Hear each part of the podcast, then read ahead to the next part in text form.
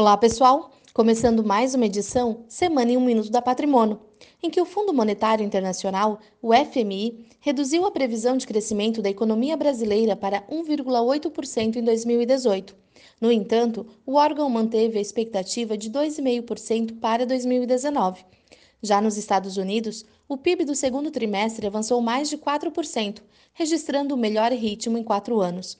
Sobre o mercado, foram divulgados os resultados do segundo trimestre de algumas empresas listadas na bolsa, entre elas a Ambev, que veio acima das expectativas, e a Vale com o resultado em linha com o esperado.